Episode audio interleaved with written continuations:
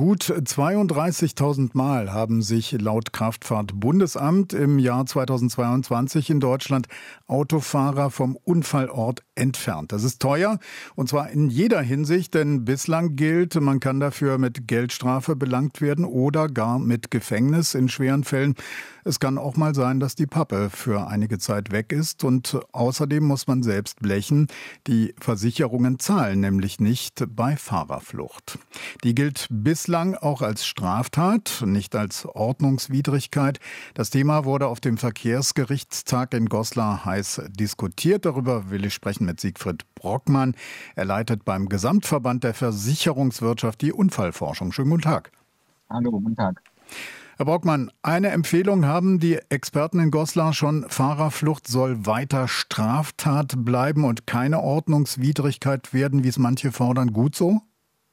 Ja, dafür hatte ich im Vorfeld plädiert, weil wir halt zwei Themen haben. Das eine ist, äh, äh, dass man, wenn man vom Unfallort wegfährt und sich möglicherweise dann irgendwo später einträgt, dann keiner mehr sehen kann, äh, ist er jetzt abgehauen oder nicht. Und dann steckt einem auch keiner mehr einen, einen Zettel hinter den Scheibenwischer. Und das andere ist ein viel gravierenderes Problem nämlich dass in diesem Zusammenhang auch andere Straftaten aufgeklärt werden, zum Beispiel Alkohol, Drogen, gar kein Fahrerlaubnisbesitz und so weiter. Und auch das wäre dann weggefallen, weil in der Abwägung äh, ja dann die Fahrerflucht nur noch eine Ordnungswidrigkeit gewesen wäre. Und dann hätte man gesagt, naja, wenn ich damit dann doch auffalle, äh, dann ist halb so schlimm, aber man kann mir das andere nicht mehr nachweisen. Also insofern bin ich erstmal für diese Grundsatzentscheidung dankbar.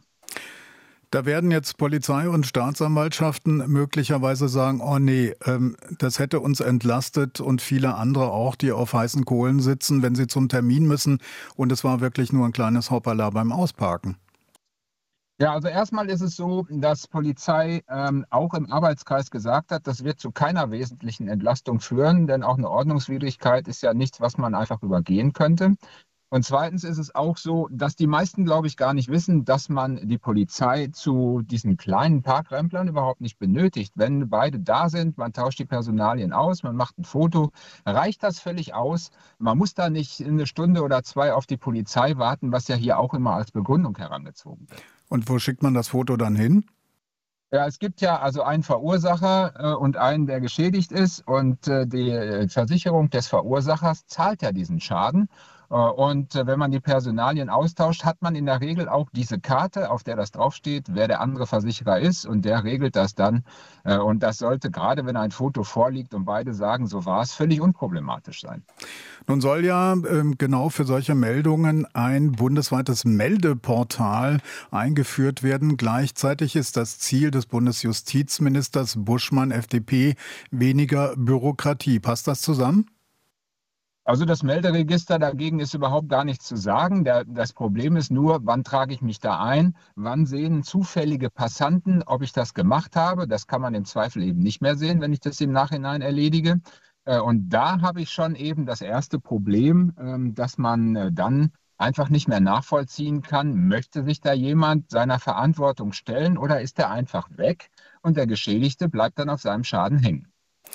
Nun gibt es ja ähm, diesen Zeitfaktor noch. Also 24 Stunden soll man Zeit haben, so die Empfehlung aus Goslar, um eben zum Beispiel einen Bagatellschaden zu melden. Ist das okay oder muss man da an dieser Zeitschraube noch drehen? Also die, die, was Goslar jetzt fordert, ist was viel, viel tiefgreifenderes. Da geht es tatsächlich darum, dass äh, in dem Unfallfluchtparagraphen eine sogenannte tätige Reue angelegt ist. Äh, die gilt aber bisher nur für Schäden im sogenannten ruhenden Verkehr, also gegenüber parkenden Fahrzeugen. Da kann man innerhalb von 24 Stunden sagen, also ich war da aufgeregt, tut mir leid, ich, äh, ich war's. Und dann kriegt man Strafmilderung oder im Zweifel sogar Straferlass, aber eben nur auf diese Bagatellfälle. Und das möchte der Verkehrsgerichtstag jetzt also auf alle Fälle ausdehnen. Und das würde ja bedeuten, dass jemand, der einen Unfall verursacht, der betrunken ist, der macht sich vom Acker, weil er natürlich weiß, dass man nach ein paar Stunden den Alkohol nicht mehr nachweisen kann. Dann meldet er sich. Und das würde heute eben nicht gelingen. Und wenn das umgesetzt würde, was da in Goslar beschlossen würde, würde der straffrei ausgehen. Man könnte ihm Trunkenheitsfahrt nicht mehr nachweisen. Und das ist natürlich im Sinne der Verkehrssicherheit absolut kontraproduktiv. Haben Sie vielen Dank. Das war ein klarer Kommentar. Siegfried Brockmann war das. Er leitet beim Gesamtverband der Versicherungswirtschaft die Unfallforschung. Herzlichen Dank. Sehr gerne. RBB 24 Inforadio vom Rundfunk Berlin-Brandenburg.